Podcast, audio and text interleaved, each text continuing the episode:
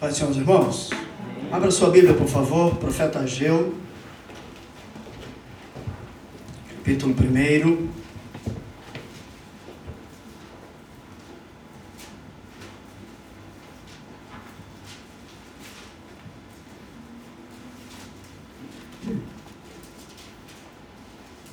Versículo 12.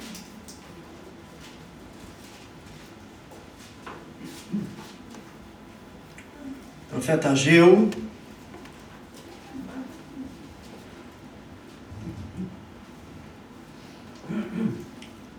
capítulo 1, versículo 12. Se alguém tiver com dificuldade, peça ajuda aos obreiros e eles estarão auxiliando. Eu vou ler para ganharmos tempo. O texto diz assim: Então Zorobabel, filho de Sealtiel, e Josué, filho de Josadac, o sumo sacerdote, e todo o resto do povo atenderam à voz do Senhor seu Deus e às palavras do profeta Ageu, as quais o Senhor seu Deus o tinha mandado dizer, e o povo temeu diante do Senhor.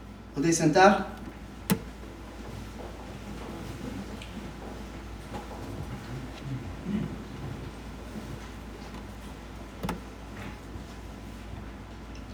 Queridos, no capítulo 1, na primeira parte desta mensagem, falamos do versículo 1 ao versículo 11, e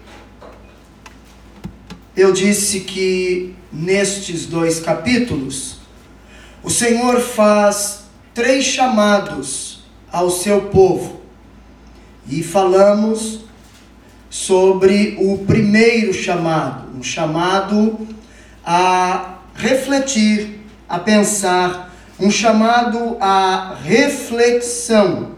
Deus chamando o seu povo a que viessem refletir. E qual era a reflexão? Refletir sobre a sua postura, a sua conduta para com a obra de Deus, para com a casa do Senhor. O povo estava sofrendo, passando por uma adversidade por causa de sua atitude diante das coisas de Deus. O texto vai dizer que eles esperavam recolher muito, mas quando eles iam recolher era pouco, e o pouco eles traziam para dentro de sua casa, e o Senhor disse: Eu assoprei.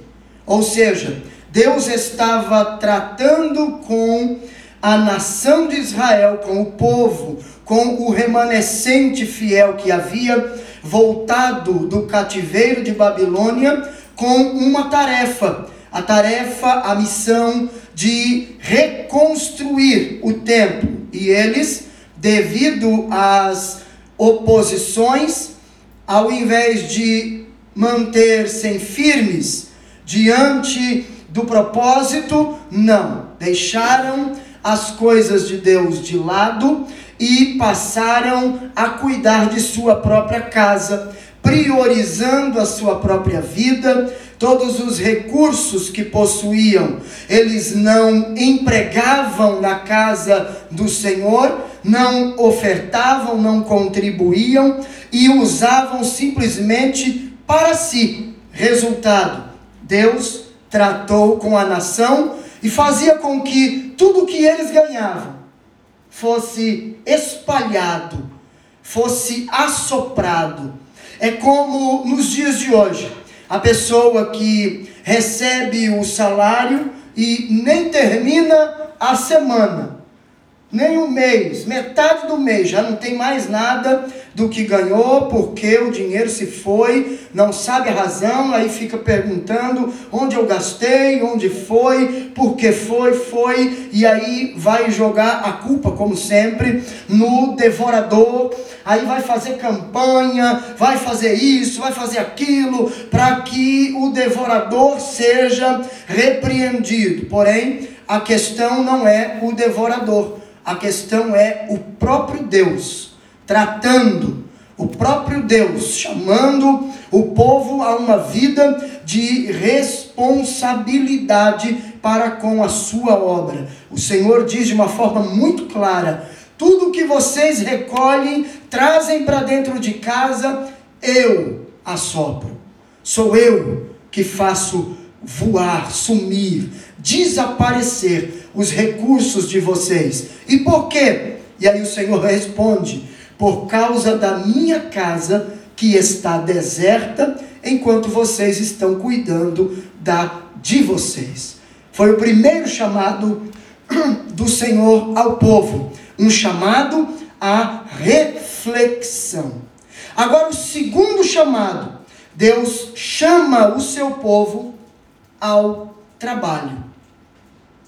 Uma vez que Deus trata com o povo, uma vez que Deus é, fala ao povo e agora repreende o povo, mostra ao povo a razão do sofrimento, Deus agora chama o povo para que este povo tenha um compromisso. Qual? O compromisso de trabalhar. A prioridade do povo estava é, totalmente errada.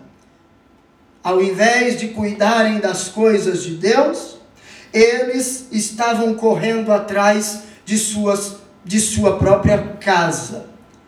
A, o discernimento, o discernimento deste povo estava confuso. E por quê? Porque eles estavam fazendo uma leitura completamente errada dos tempos e das oportunidades que eles estavam tendo. E por conta disso, este povo estava espiritualmente paralisado, parado, é, estagnado, não crescia. Vocês sabem bem, eu disse, 15 anos haviam se passado desde que o povo havia voltado com a tarefa de reconstruir a casa, o templo, mas eles não estavam fazendo nada. Começaram a trabalhar, levantaram, montaram, prepararam os alicerces, porém pararam por aí. É neste contexto que Deus então levanta o profeta Ageu para encorajar o povo. Deus dá uma palavra ao profeta Ageu, ele se levanta, exorta o povo, traz uma palavra pra, de exortação ao povo, exortando o povo, animando o povo, denunciando os seus pecados e os encorajando a fazer a obra. Agora perceba bem uma coisa, porque esta palavra, no versículo 12 que lemos, ela segue em algumas direções. E a primeira direção que ela segue é a liderança. Veja, então Zorobabel, filho de Sealtiel, e Josué, filho de Josadac, o sumo sacerdote. A palavra é endereçada primeiro à liderança. A resposta à palavra de Deus começa pela liderança. A resposta àquilo que Deus está falando começa por aqueles que estão na frente começa por aqueles que estão liderando o povo.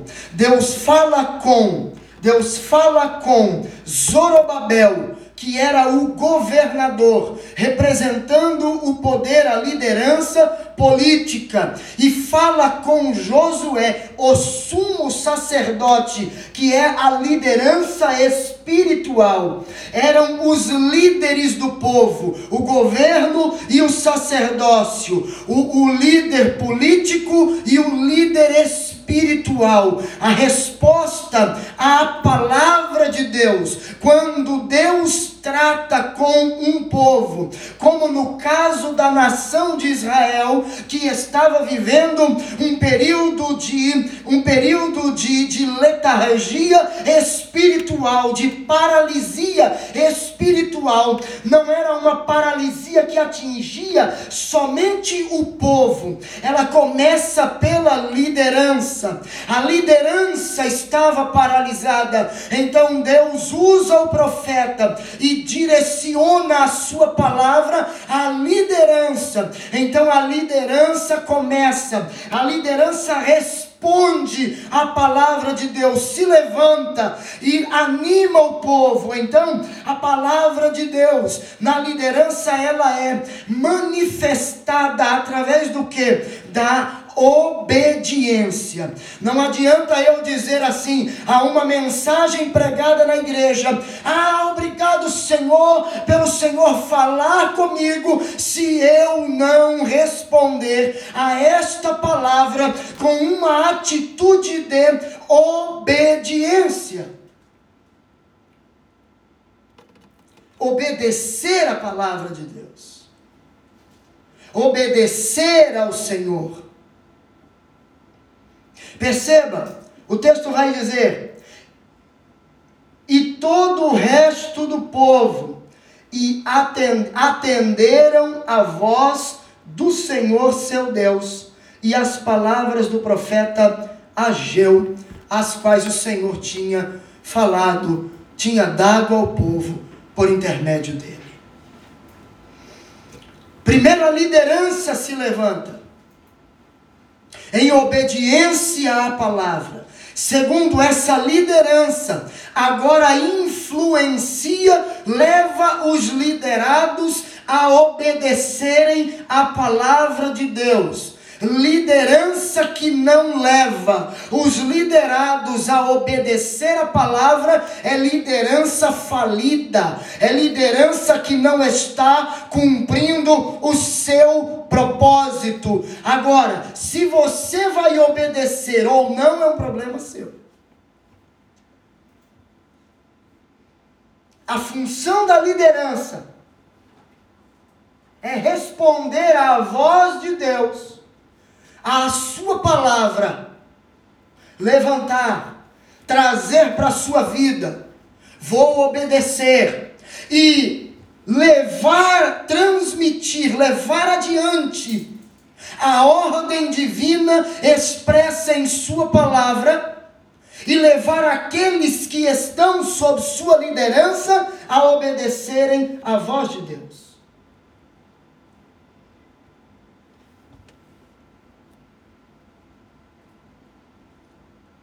Terceira coisa que a gente vê nesse versículo 12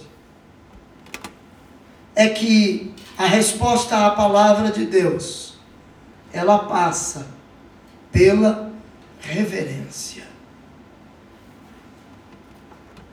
O texto vai dizer: E o povo temeu diante do Senhor. A voz de Deus, por intermédio do profeta Ageu, gerou no povo temor. Gerou no povo temor. Sabe qual tem sido o problema da nossa geração? Falta de temor de Deus. A palavra de Deus não tem gerado temor no coração de quem ouve. E quando a palavra de Deus não gera temor no coração de quem ouve, o pecado jaz a porta.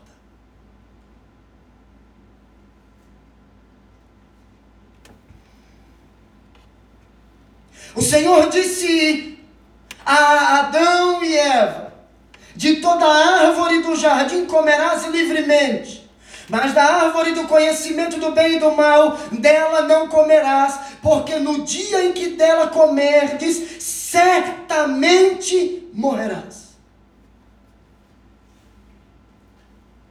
Mas uma voz maligna rapidamente distorceu aquilo que Deus havia dito, tirando o temor e levando ao erro.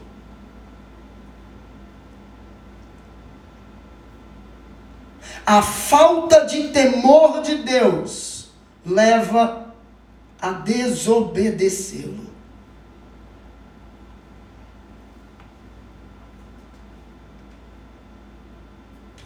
Se você quiser viver um ano de 2022 diferente, aprenda a começar temendo ao Senhor.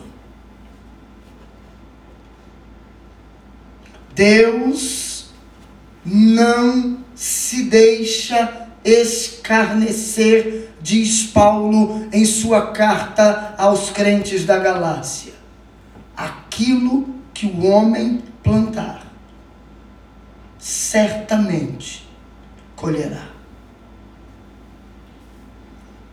Sabe o que muitas pessoas têm feito da igreja? Ponto de encontro. Lugar de ver pessoas. E estão desprezando a palavra do Eterno. Resultado: vidas destruídas, pessoas andando como que alguém que tem vida, mas está morto, pensando até coisas boas, mas sem vida.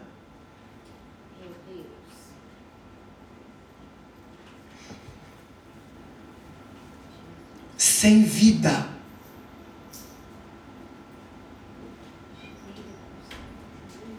Morto. Pastor, mas eu venho à igreja, eu estou todo culto, eu estou andando, mas não obedece.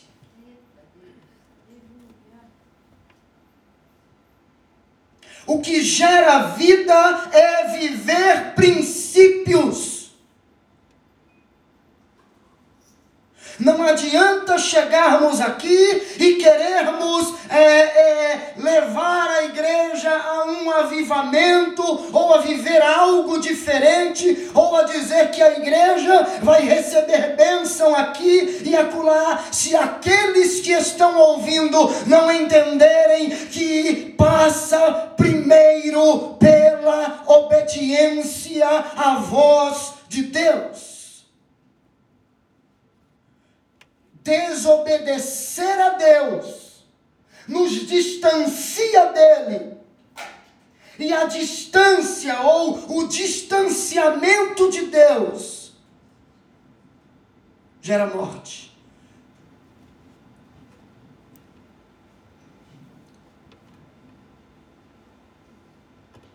Porque traz o pecado, traz a desobediência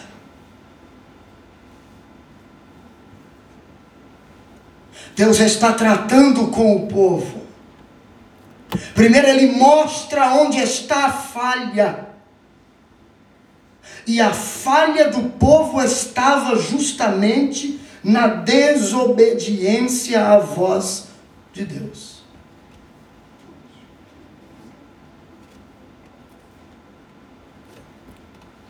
Mas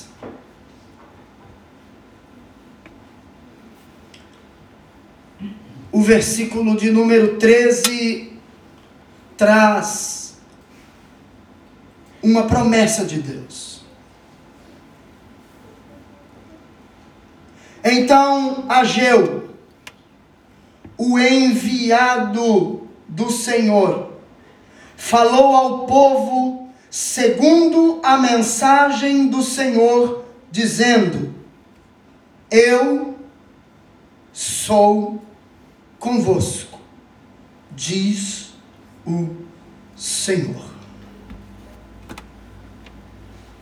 O povo tinha uma responsabilidade. Qual era? Reconstruir a casa, reconstruir o templo, deixaram, abandonaram essa missão dada por Deus e começaram a cuidar de sua própria vida. Perceberam que o que eles estavam fazendo não funcionava porque suas vidas estavam indo de mal a pior. Porque é assim a vida de todo aquele que não está nem aí com a obra de Deus. Ela vai de mal a pior.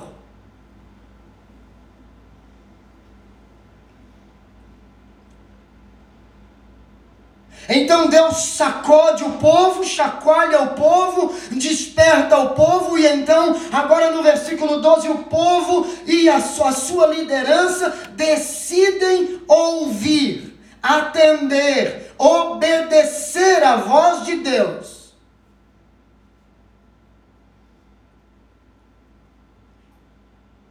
Mas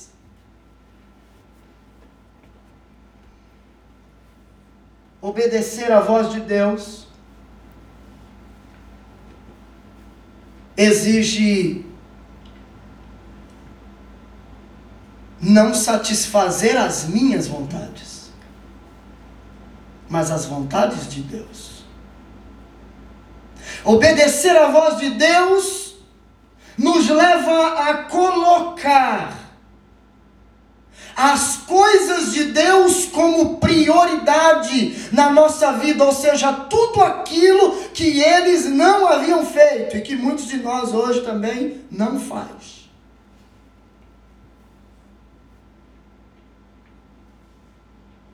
Então Deus exorta o povo, mas usa o profeta fala com o profeta.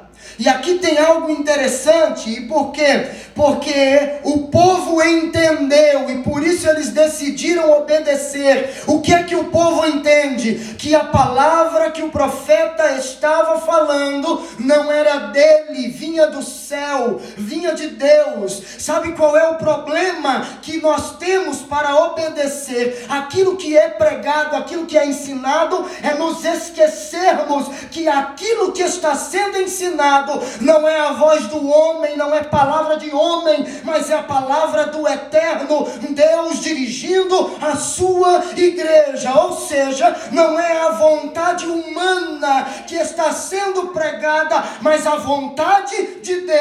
E todo aquele que decide servir a Deus precisa entender que tem que obedecer a sua vontade.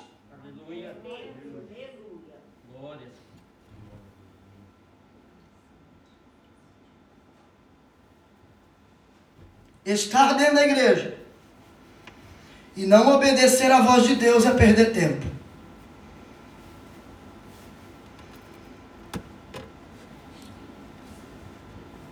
É malhar em ferro frio. É dar murro em ponta de faca.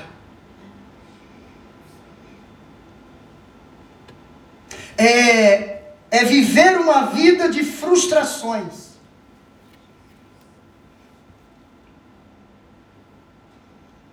E por quê? Porque vamos quebrar a cara constantemente. E aí, aí vamos dizer, Deus não tem nada para mim.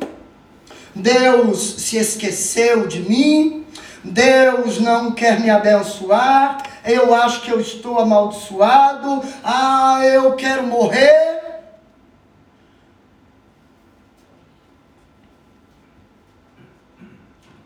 O problema não é esse. O problema não é que Deus não quer te abençoar. o problema é que você não quer ser abençoado. Claro que eu quero, pastor. O problema é que Deus não está olhando para mim. Deus está olhando para o seu povo. O problema é que o seu povo não está olhando para Deus. E onde isso, onde temos a indicação de que o seu povo não está olhando para Ele, quando nós não obedecemos a Sua palavra.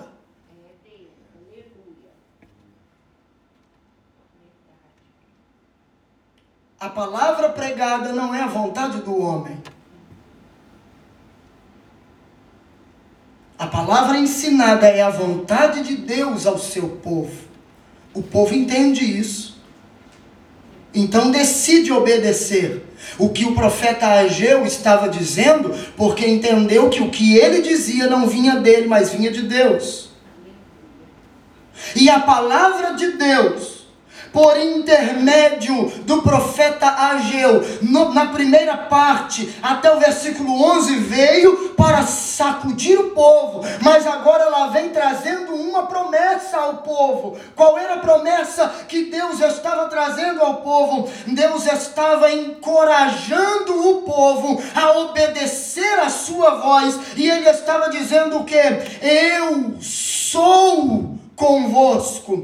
Perceba que Deus não está dizendo para eles eu estou com vocês, não, ou eu estou convosco, não. Eu sou convosco, eu estou habitando entre vocês, sou eu que lhes fortaleço. Olha o que, sabe o que eu acho lindo na Bíblia? É que o próprio Deus é aquele que nos fortalece para obedecê-lo, para obedecer a sua voz, para obedecer a sua palavra. Deus está dizendo à sua igreja: no ano de 2022, muitas coisas irão acontecer na sua vida, muitas coisas irão acontecer neste lugar, mas passará pela obediência à minha palavra, Senhor. Como é que eu posso obedecer? Eu, o Senhor, os fortalecerei.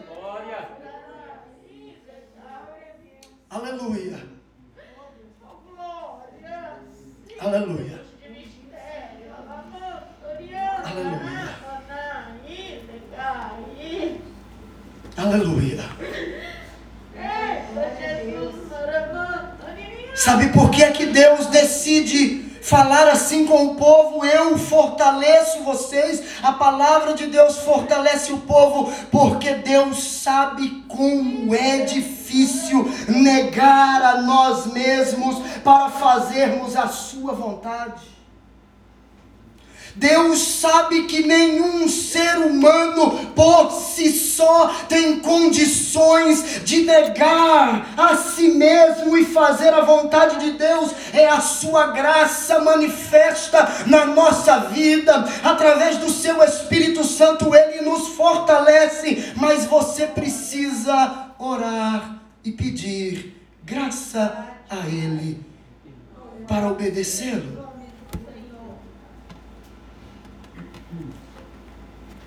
Veja o versículo 14. O Senhor despertou o espírito de Zorobabel, filho de Sealtiel, governador de Judá, e o espírito de Josué, filho de Josadaque, o sumo sacerdote, e o espírito do resto de todo o povo. Eles vieram e se puseram ao trabalho na casa do Senhor dos exércitos, seu Deus, ao vigésimo quarto dia do sexto mês. Isso é lindo. Deus desperta o seu povo. Deus traz o despertamento ao povo. Mas sabe o que é lindo de ver aqui?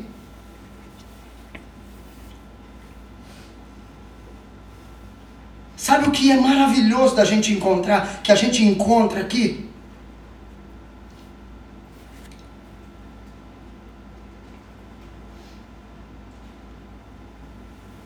é que antes de Deus trabalhar através de você, porque a obra seria feita Deus trabalhando através do povo. Sim ou não? Sim ou não? Deus iria usar o povo, o povo iria trabalhar e reconstruir a casa de Deus.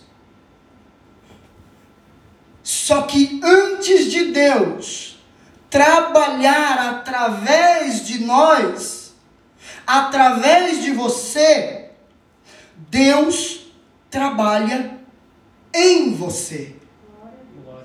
Deus trabalha em nós.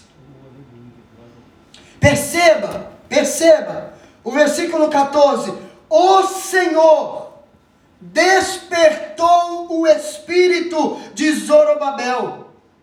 O Senhor despertou o espírito de Zorobabel, despertou o espírito de Josué e despertou o espírito de todo o resto do povo.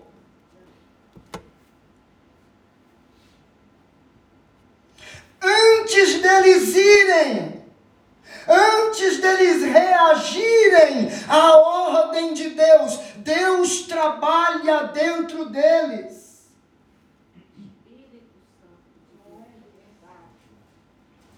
Ele está dizendo: Eu sou convosco. Então ele tá, está começando a realizar um trabalho dentro de nós, no nosso interior. Ele trabalha primeiro em mim, trabalha primeiro em você, antes de levantar você e te usar para trabalhar para Ele.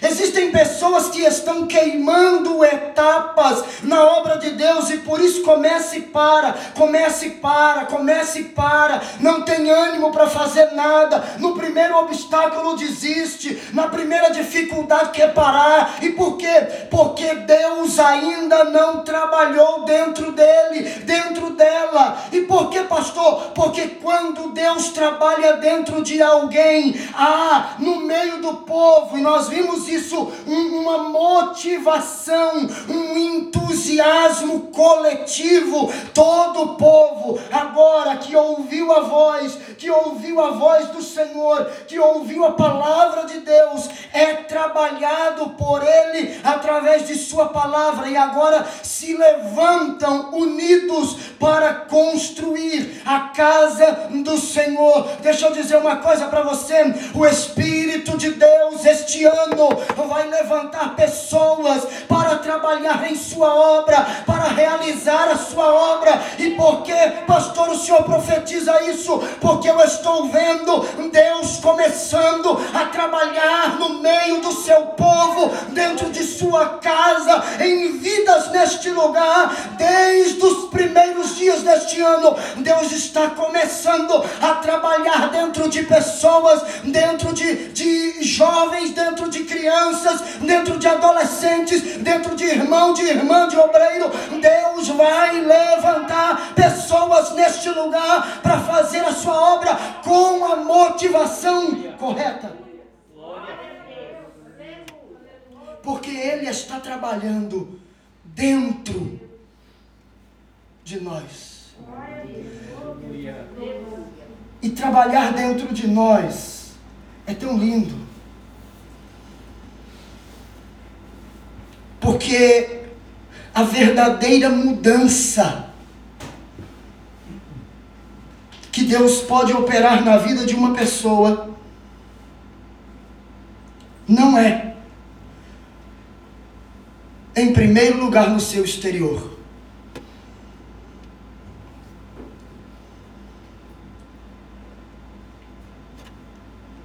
A verdadeira mudança é no seu interior.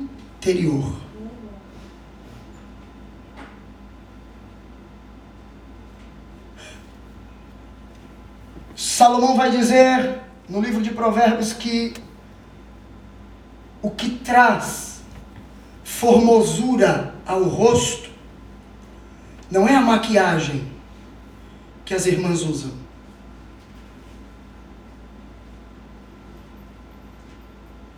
O que traz formosura ao rosto é um coração alegre.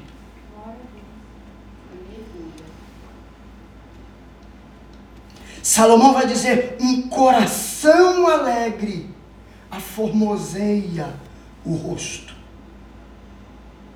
Quando o coração está triste, ou um coração triste, um coração amargurado, até nos, no nosso tempo de máscara, aparece no rosto. Pode se cobrir com a maquiagem mais cara do mundo, mas não esconde o que há no coração.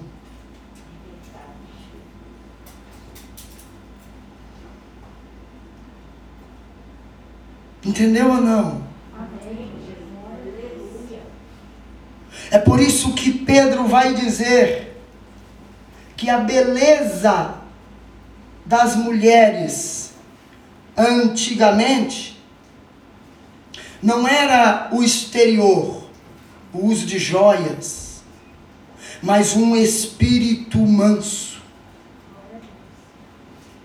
Ou seja, o que tornava as mulheres de antigamente, e quando ele cita as mulheres de antigamente, ou as mulheres é, é, lá atrás, ele está falando das mulheres do Antigo Testamento, a beleza delas não, era as, não eram as joias, não era o, o frisado do cabelo, mas a beleza delas era o seu interior.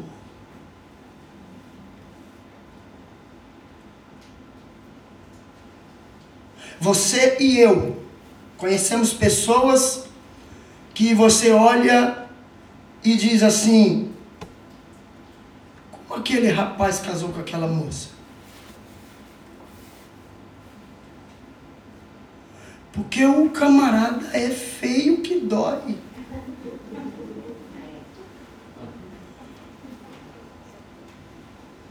Você olha para a moça e diz assim: que que esse menino, Jesus, ama, esse camarada é cego, porque essa mulher, oh, mulherzinha feia.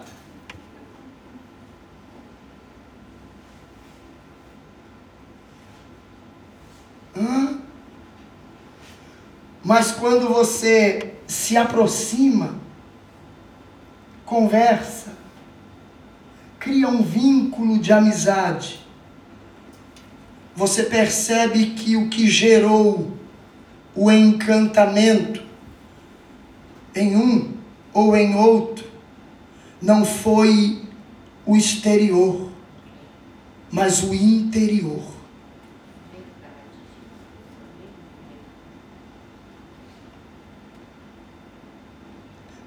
Existem pessoas que podem, se, podem usar as roupas mais caras do mundo.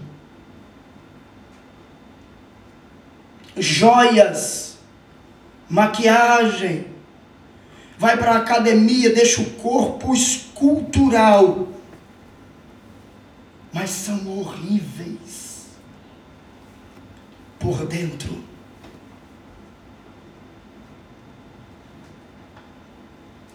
Porque a beleza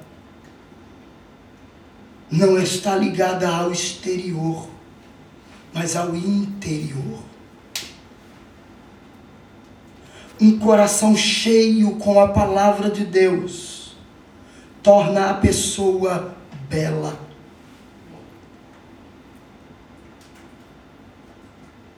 Torna a pessoa lindíssima.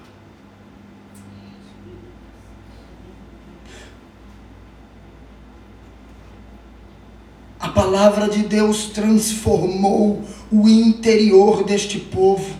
E este povo agora está despertado para trabalhar para o Senhor. O texto vai dizer que eles, que todo o povo, e eles vieram e se puseram ao trabalho na casa do Senhor dos exércitos, o seu Deus.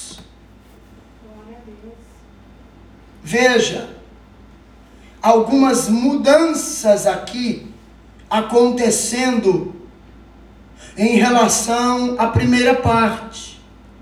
Porque na primeira parte que nós falamos, no primeiro ponto, Deus vai tratar com o povo do, versículo 1 ao versículo 11 do capítulo 1. Deus se refere ao povo não como meu povo. Deus diz: Este.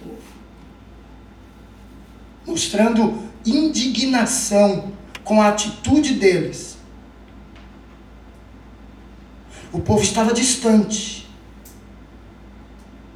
Agora, agora o texto mostra algo diferente. Eles se dirigiram, vieram, se puseram ao trabalho na casa do Senhor dos Exércitos, seu Deus. O Senhor agora era o seu Deus. Isso mostra o quê? Que o distanciamento que havia na primeira parte do capítulo, no, até o versículo 11, agora pela atitude do povo, ela começa a diminuir, gerando um movimento de retorno, de volta à presença de Deus, fazendo com que aquele povo agora fosse o povo de Deus de fato. O povo que estava obedecendo a voz do Senhor. E o encorajamento de Deus ao povo começa a trazer alguns resultados. Veja o capítulo 2, até o versículo 5. Diz assim: No segundo ano do rei Dário, no sétimo mês, ao vigésimo primeiro do mês, veio a palavra do Senhor, por intermédio do profeta Ageu, dizendo: Fala agora a Zorobabel, filho de Sealtiel, governador de Judá, e a Josué, filho de Josadaque, o sumo sacerdote, e ao resto do povo, dizendo: Quem dentre vós que tenha sobrevivido contemplou esta casa na sua primeira glória? E como a vedes agora? Não é ela como nada aos vossos olhos? Ora, pois, se forte, Zorobabel, diz o Senhor, e ser forte, Josué, filho de Josadaque, o sumo sacerdote, e tu, todo o povo da terra, ser forte, diz o Senhor, e trabalhai, porque eu sou convosco, diz o Senhor dos exércitos, segundo a palavra da aliança que fiz convosco, quando saístes do Egito, o meu espírito habita no meio de vós. Não temais. Sabe o que é lindo aqui? Ô irmão, você não tem noção do que está acontecendo aqui nesse capítulo 2. Porque se você tivesse, antes de eu terminar a leitura, você já estava dando glória a Deus, chorando, se alegrando na presença do Senhor. Sabe por quê?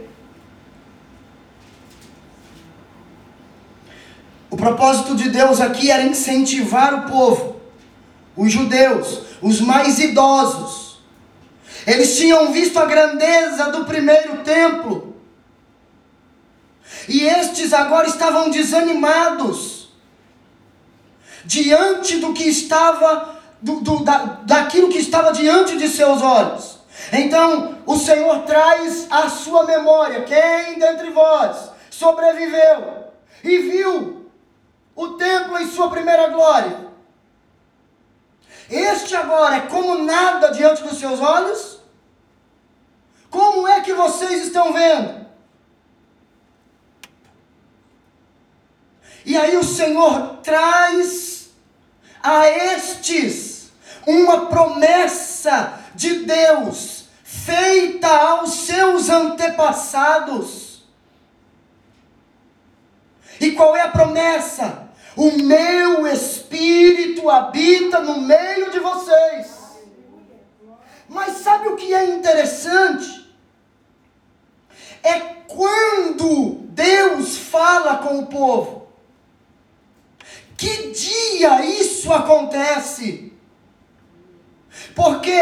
Porque há muito tempo, vocês se lembram, na primeira parte do capítulo 1, Há muito tempo Deus estava sem falar com o povo. E quando Deus traz quando a voz de Deus ecoa no meio da nação por intermédio do profeta Ageu, era o primeiro dia, era o dia da lua nova, era uma festa, uma celebração, onde o povo se unia para ouvir a voz de Deus. Há muito tempo isso não acontecia, porque o povo estava no cativeiro. Agora o povo volta e Deus fala com o povo. Deus mostra ao povo seus pecados. Deus mostra ao povo a sua falha. Mas Deus encoraja o povo. O problema, a grande questão agora é que a palavra de Deus não vem no primeiro dia, mas ela agora vem no último dia.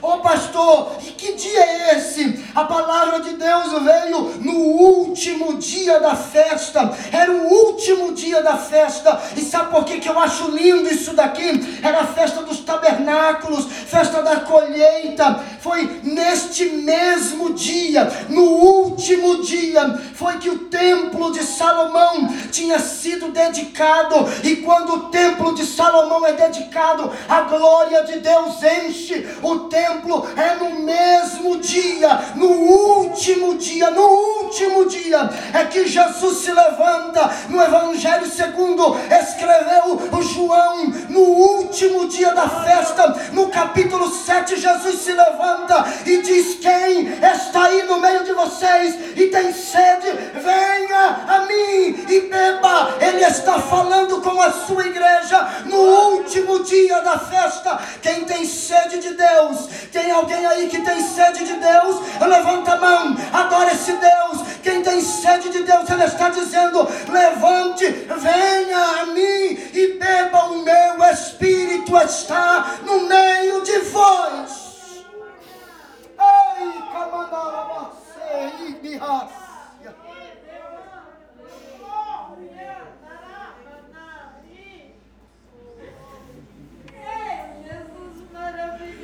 Era o último dia da festa. Jesus se põe de pé e diz: Quem tem sede, vem a mim e beba. E quem beber desta água, alabassuri vai ter dentro dele uma fonte, uma fonte, rios de água viva vão correr, uma fonte que vai correr e vai levar para a vida eterna. Aleluia! Ele está dizendo: este mesmo poder. O Senhor está dizendo: o meu espírito está no meio de vocês. Este mesmo poder estava diante destes homens. Deus traz um diagnóstico no meio do povo de um desânimo nostálgico. O povo estava olhando para o passado, para o que viveram no passado.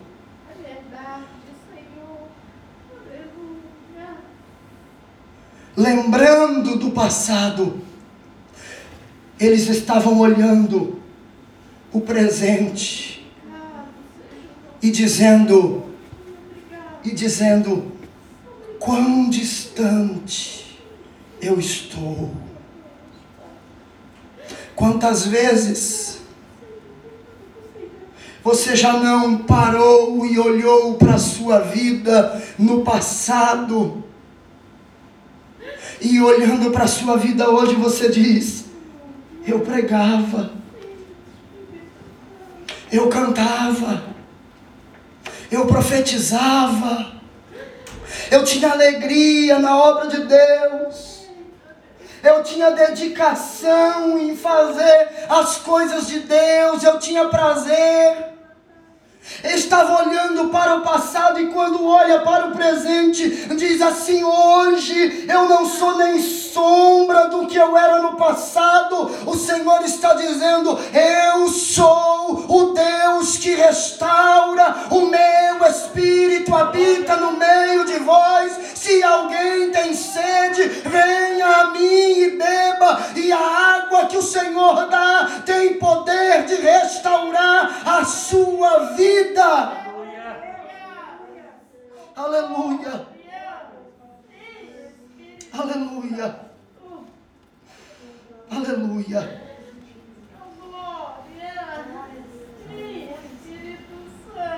Senhor.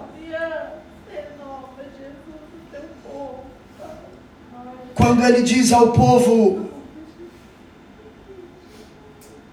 vocês lembram da, da glória do templo? Templo do passado e este agora para vocês é como nada? O que é que vocês estão vendo? O Senhor está dizendo que a glória daquele templo que eles estavam vendo que eles estavam contemplando naquele momento, a glória daquele templo não estava nas paredes revestidas de ouro. Não estava. Eles estavam se lembrando do templo que Salomão havia erguido um templo aonde a glória era, era vista nas paredes de ouro.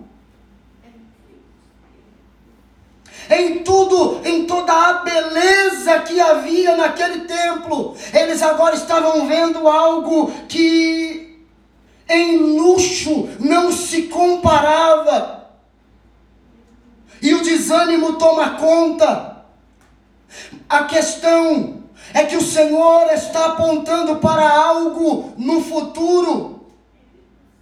O problema é que nós temos a visão no presente, olhamos para o passado, e quando contemplamos o presente, nós nos desanimamos, mas o Senhor quer nesta noite chamar a sua atenção, não para o presente, mas para o futuro porque o passado foi um passado de glória, o presente é um presente desanimador, mas o futuro, o Senhor está dizendo, é um futuro glorioso. E por quê? Porque a beleza deste templo não estava no ouro de suas paredes, mas estava no fato de que o próprio Messias, o Senhor da glória, Jesus Cristo, entraria dentro deste templo.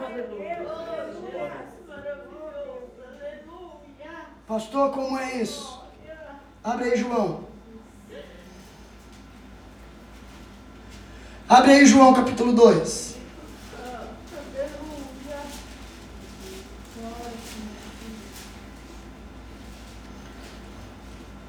Versículo 13.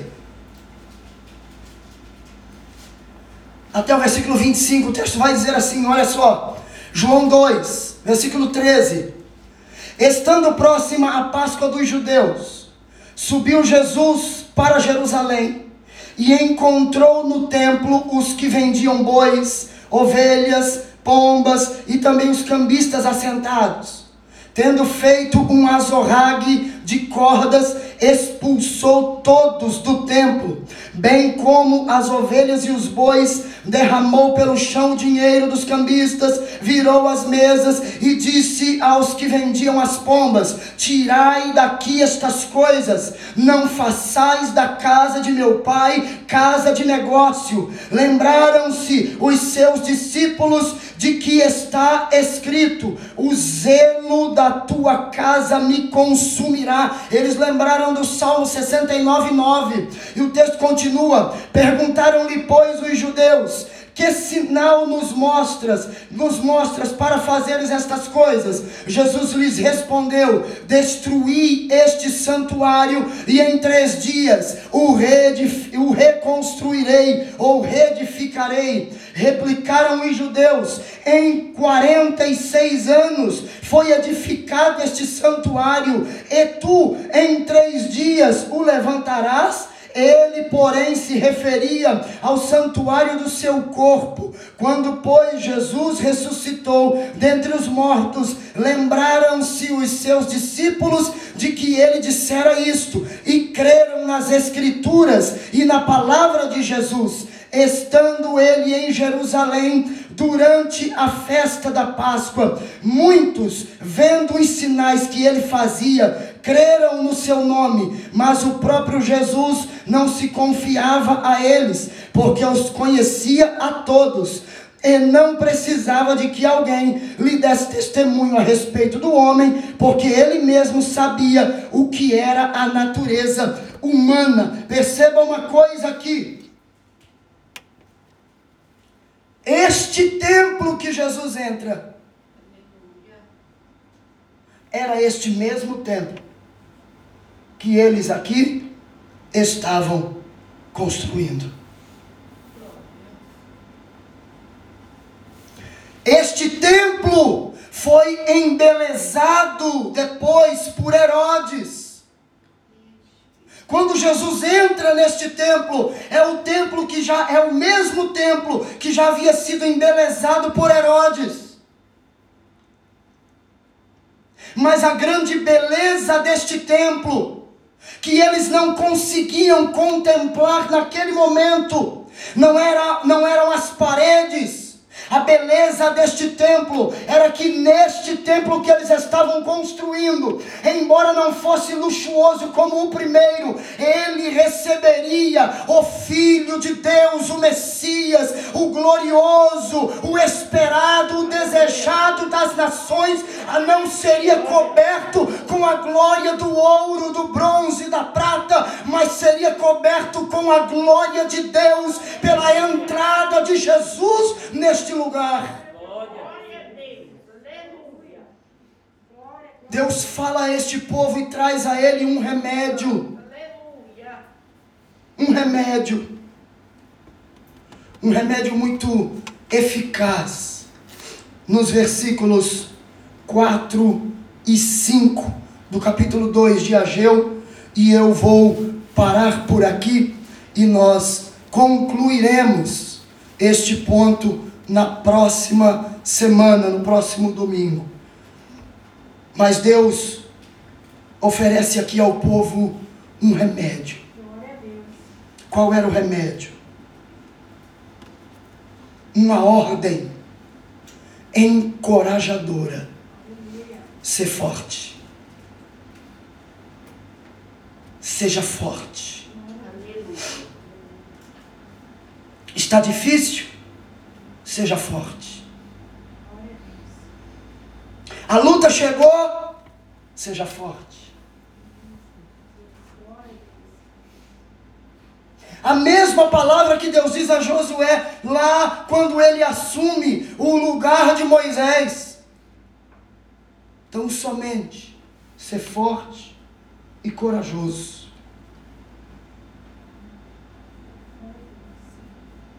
Sabe por que Deus está dizendo isso?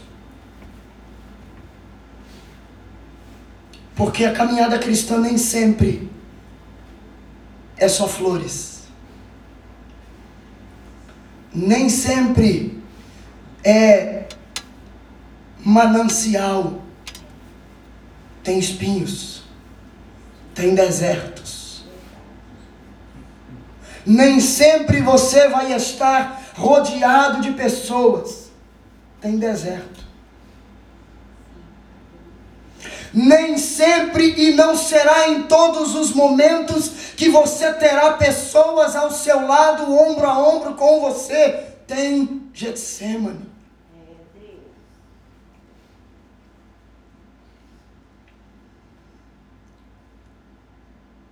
A caminhada na obra de Deus, a caminhada com Jesus, não é sempre feita de momentos alegres. Tem momentos de dor, de lágrima, de choro.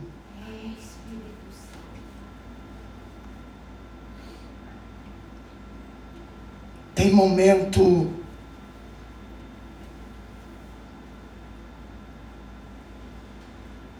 de festa. Mas tem momento de caverna.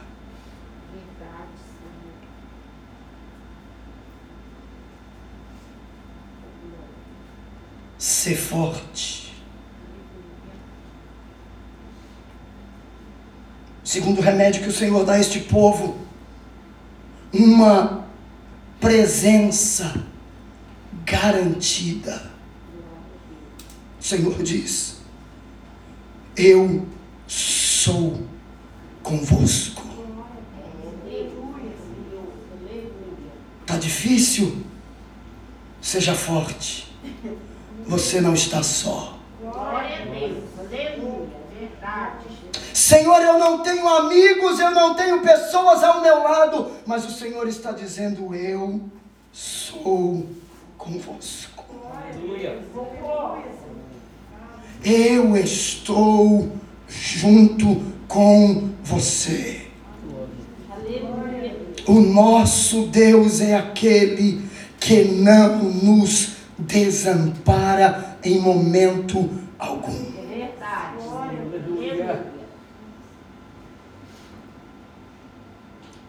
O Senhor diz ainda: mostra ainda a eles algo para lhes animar. O Senhor fala de uma aliança imutável. O Senhor diz: quando vocês saíram do Egito,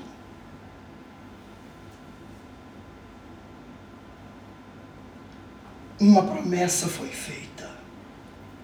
Olhe,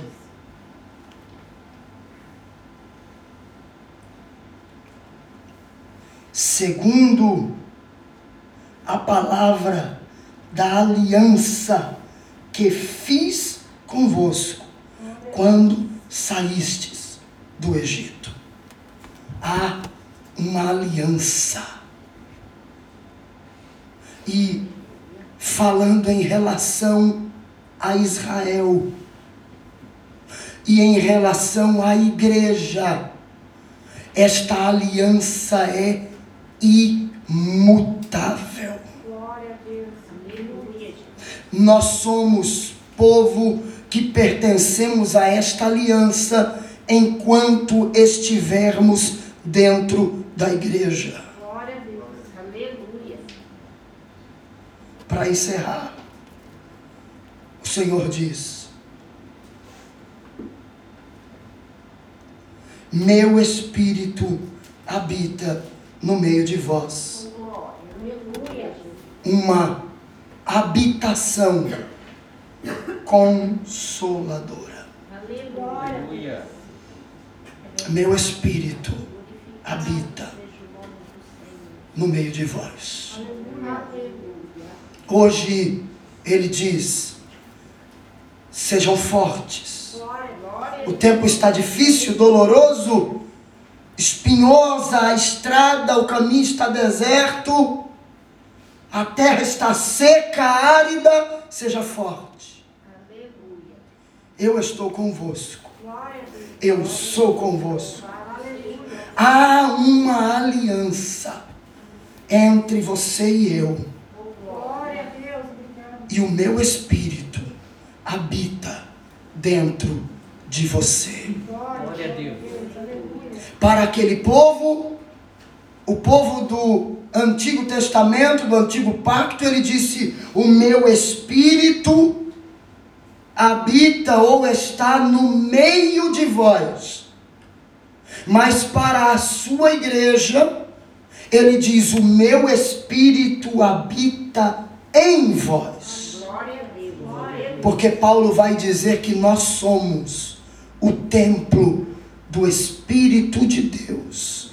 E ele habita dentro de nós. Amém? Fiquemos de pé. Mm.